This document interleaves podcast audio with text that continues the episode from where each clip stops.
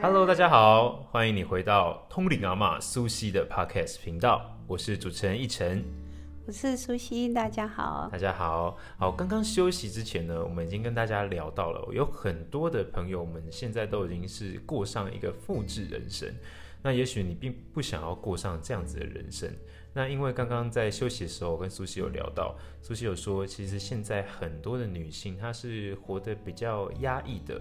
比较深层的那种痛苦，她是没有办法表达出来。也许是因为现在社会上还是有一些父权主义的框架，或是她本身就不太知道怎么样去表达自己，亦或是他是复制自己妈妈的那个状态，所以他没有办法去让自己内心的那个情绪被释放出来。所以我们请苏西分享一下，这该怎么办？好的，那我现在在讲的就是妈妈这个角色，其实会影响到很多女生，她在呃人生的过程中，她的人际关系，包括她的婚姻关系，还有她结婚之后，她对待她小孩的关系，嗯，父之有父之的关系，对，所以我是觉得说这个问题是影响非常深远的，嗯，哦，有些女孩子呢，呃。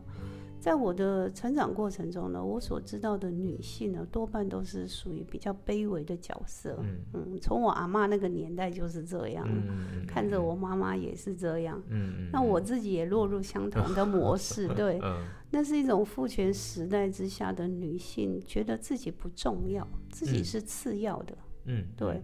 然后呢，对对男性来讲呢，多半是顺从。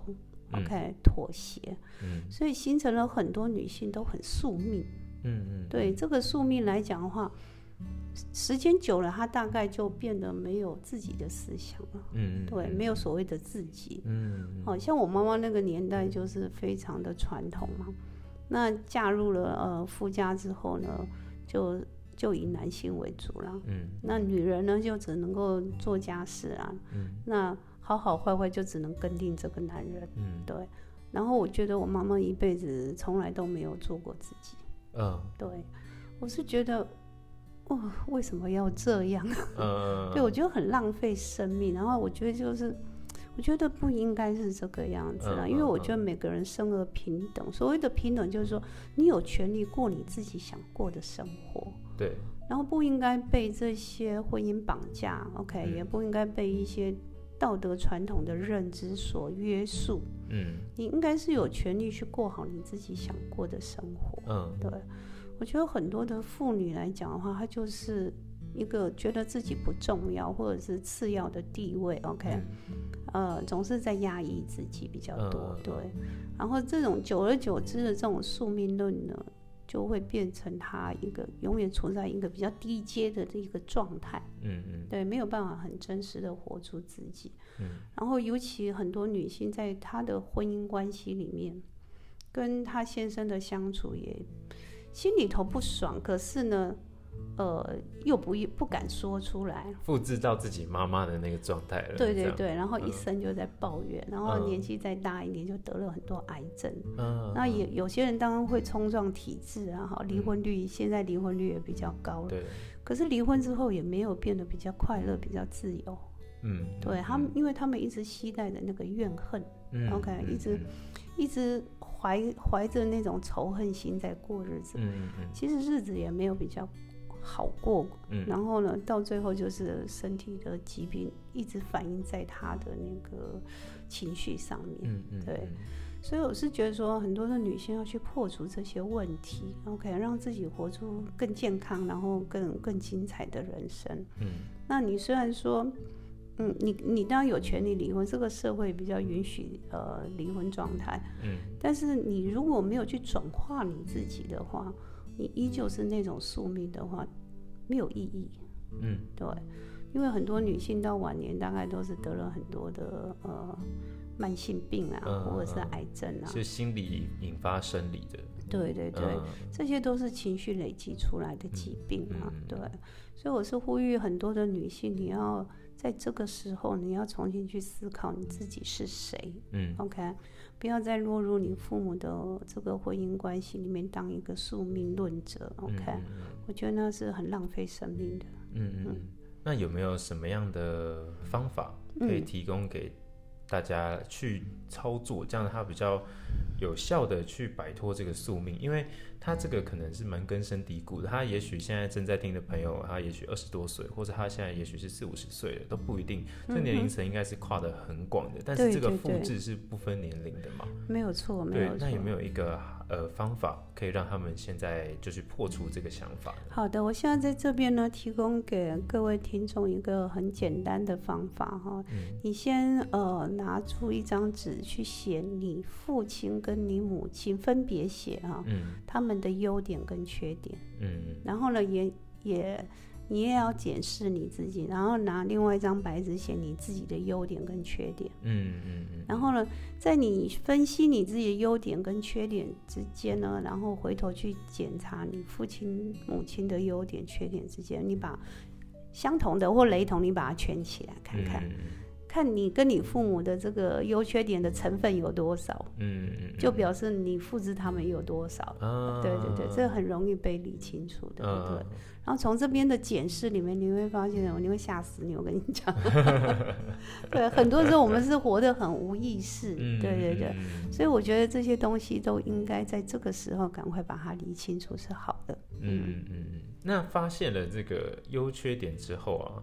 就是哦，原来真的这么相似哦，那该怎么办？因为当下应该是觉得，哇，原来这这么像啊，那这么像，我该怎么办？因为已经连接了这么久了嘛，是要怎么样把这个连接给断开？因为也许优点你觉得 OK 的，嗯，那有些缺点，一些人想要把它排除掉，有没有什么方法可以从这一步我们再往下一步推进呢？我觉得，呃，你如果发现说很多的优点、缺点，哦，这里面我还可以提醒大家做的一件事情，就是说，呃，你父亲跟母亲的这个个性，哈，把它写出来，还有他们对金钱的呃价值观，嗯嗯，呃，比如说爸爸是很大方的，那么。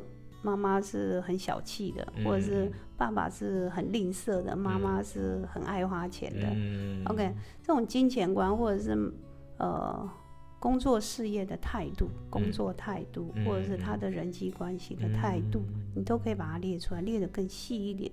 嗯，从这个细的角度里面，你去检视你自己，也是不是也有相同的毛病？嗯，相同的缺点。嗯。然后从这个检讨里面，你去，你再去思考一下，你想成为什么样的自己？嗯，好，我们就拿金钱观来讲好了。嗯，可能你会一部分会像到爸爸，可能是呃很小气。嗯，可是一部分像到妈妈很爱花钱。嗯嗯嗯。那这种个性的人就很容易是对别人很小气，哦，捏手捏脚的很吝啬，可是对自己花起钱来就很大方。哦哦，所以他两个特质同时在自己身上的时候，就要看情况了，这样。嗯嗯嗯。那也有男生是这样子的，对对，兄弟朋友、社交圈很敢花钱，嗯嗯嗯。可是对家人就很小气，嗯。对，这种人也很多。他这个里面就象征着说，他是非常分裂的状态。那一部分是像到爸爸，一部分像到妈妈。对。可是我们经常是不自觉的。嗯。那我们可以透过这些检视，你自己。自己先去理清楚，然后很诚实的把它写出来，嗯，你就能够很诚实的看到自己的状态，嗯嗯嗯，然后从这中间你再去做调整嘛，嗯，OK，比如说这个金钱观好了，那我可不可以不要那么小气，对别人那么小气，然后对自己太过度的放纵，OK，你怎么样子去做平衡？从这边给自己做一个检讨，嗯。反省，嗯，我相信一定会有很多可以去转化的地方。对，从这里面着手，应该是可以看到很多可以被改变的地方。嗯，那这个自我认知的过程，它是不是可以常常做？就不止这一次，就是这次做做完，也许我去调整看看。那过了一个月或两个月，我再做一次这个练习。我是觉得这个习惯要养成哈不容易啦。嗯，OK，我们从小到大已经就是这种模式了，这种惯性，你要一时之间写个一次两次，你就能够解决你所有的问题吗？不太可能，我觉得不太可能，真的是 对。所以我是觉得说，你可能尽可能的每天检视一下，或者你有空档的时候。检讨一下自己，嗯，或者说给自己一些督促或者是激励的方法，嗯嗯，比如说，呃，我我想要让我自己能够量入为出，OK，嗯，然后怎么样量入为出？我要写出一些方法，你可以自己写个 memo 纸嘛，哈，贴在冰箱上面啊，书桌前面啊，你自己看得到的地方去提醒自己，嗯然后再去延伸你的行为模式啦、你的价值观啊，这些都可以重新做检讨。嗯对，哦，那这个练习啊，我知道应该是苏西你的课程的一小部分，对不对？对对，那在你的课程里面，因为你帮过很多的个案上课嘛，嗯那在做这个练习，平均的相似度大概都是几百分之几以上？在就是因为要圈嘛，圈那个呃相对对对似度嘛，呃对，百分之八十，百分之八十，对。大部分都是百分之八十都很像，差不多在七十八十之间，哦，也有九十的，哇，有有百分之百的那种，有百分之百，全部圈起来这样，对对对，完全复制，完全复制的，对，不不少。那他们看到当下不就是傻愣在那？吓坏了。我说我不要。我讲白一点哈，嗯。如果说你没有自觉到你复制你的父母，可是嗯从这个练习里面，你发发现你七八十都是像到父亲，嗯嗯。像到父母亲的话，嗯。那你就要非常小心。嗯，呃，我讲一个很简单的例子啊，我请问一下，奕晨，你父对亲几岁？我父亲现在应该 应该是六十多，六十也许是六三，好好，我们就呃以父亲现在六十岁，OK，、嗯你现在四舍五入三十好了对，，好不好？对？对对，如果说你没有意识到这个问题，嗯。很可能你三十年以后，嗯，你的六十岁就是你现在看到你父亲的六十岁。哦，因为我因为复制了他的所有行为模式的关系嘛，对，嗯所以这个很小就建立了。所以你现在不管你是三十岁、四十岁，如果你没有在这个意识里面去破除的话，嗯你很很很简单的命怎么这么好算被算到，就是因为你同样你在同样一个轨迹嗯上运作嘛。嗯嗯嗯嗯你这样了解了吗？嗯嗯嗯如果说你现在三十岁，你再过三十年，你就是你爸爸现在这个六十岁的状态，我告诉你，几乎是一模一样，因为百分之八十是复制的嘛，嗯所以结果也是百分之八十就会是这个样子，嗯嗯嗯所以这是非常可怕的一个现象。OK，除非你现在能够意识到这些问题，然后重新去检视自己，嗯对你的命运要改变，要从从头来呃 检讨这些问题了，嗯嗯对，才有可能被改变。嗯对嗯所以我们要改变自己不是那么容易的。嗯，当然，当然也不是说我们去上激励课程啊，或者你想 对对 上什么灵性课程就绝对有用。重点是你是不是复制到你父母的行为模式？我觉得这是根本的。嗯，就是认清之后还要加上行动嘛，没有行动永远都只是它就停留在这边，你还是继续复制这样。对，没有错，而且很很，我觉得比较危机的就是说，如果你结婚了，你可能把你会把你的行为模式又复制给你小孩。嗯嗯嗯 OK，那是代代相传的。嗯，哇，好可怕，它的确是这么深层啊，你不嗯觉得吗？嗯，真的 两千多年前的这个道德观，到现在两千年后还是一样的还被传。承着。对，那这嗯个复制的这个模式的过程是影响非常深远。嗯嗯，对，所以我们我是觉得说，如果你现在要去跳脱这些框架的话，应该要认真的回头去检视自己的状态。嗯嗯嗯，那你有遇过就是几乎完全不像父母亲的，就是他那个相似度可能只有二三十的那种个案？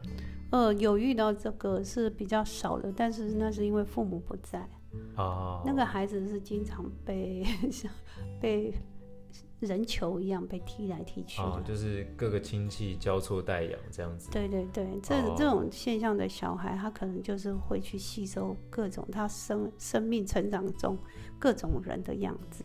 嗯，对那反而会更复杂，对不对？因为他象征父亲或母亲的形象的人有好多个这样子。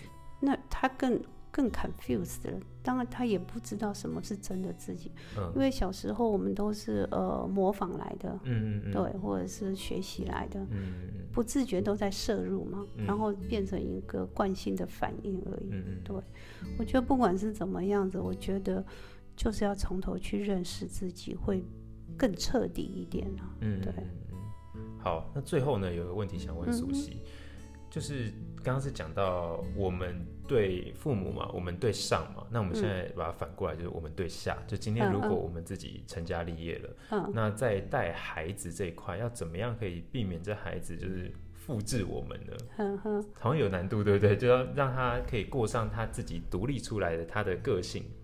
我觉得哈，这个做父母的要很清楚明白，你跟孩子，孩子不是你的孩子。嗯，我觉得第一个你自己要先切割这个关系。嗯虽然你有责任义务要养他、嗯 o k 陪伴他，OK，、嗯但是你也要了解这个孩子嗯的习性，哦，嗯他的属性是什么，我们尽可能给他一些比较正面的东西，嗯嗯然后呢，也要去尊重小孩子。嗯嗯我觉得这不会很困难，除非你自己已经充分的理解你自己，嗯你就很容易比较客观的去对待你的小孩。嗯，对，我觉得这是相对的。嗯如果你自己都搞不清楚自己，当然你的东西还是复制在孩子身上。嗯对，所以不管你是对上还是对下，我觉得重点就是回回到源头，怎么样把自己搞清楚、弄明白是比较重要的。嗯对。哦，这个是对待孩子跟对待父母其实都是一样的，一样的就是先把自己搞清楚、搞明白，那这些东西就是一个方法就可以把它解决。这样，呃，我们需要点时间哈，嗯怎么样慢慢去破解这些东西啊？哈，只是说先因为时间的关系，我没有办法去讲的这么的透嗯彻。对对对，但是嗯至少有一个开始，OK，、嗯有一个开始的话，我觉得就是一个很好的改变的一个，就是一个新的契机啊，我是这么认为。嗯，好的，相信大家听到这边的心里面一定有很多的想法，或者是迫不及待的想要去实践刚刚苏西教给你的这个小作业。那做完这个作业呢，如果你还想要知道更多怎么样去改变自己、创造自己这些方法呢，你可以考虑来上苏西他的线上课程。那你或许也可以看苏西的书，我们都有线上电子书，也可以到苏西的部落格看一些文章，这些都可以帮助到你。那希望这一集呢，可以帮助到更多正对自己感到迷惑、困惑或是不知所措的朋友们。好，那我们这一集呢，就到这边告一个小小的段落了，跟大家说再见喽，拜拜。拜拜。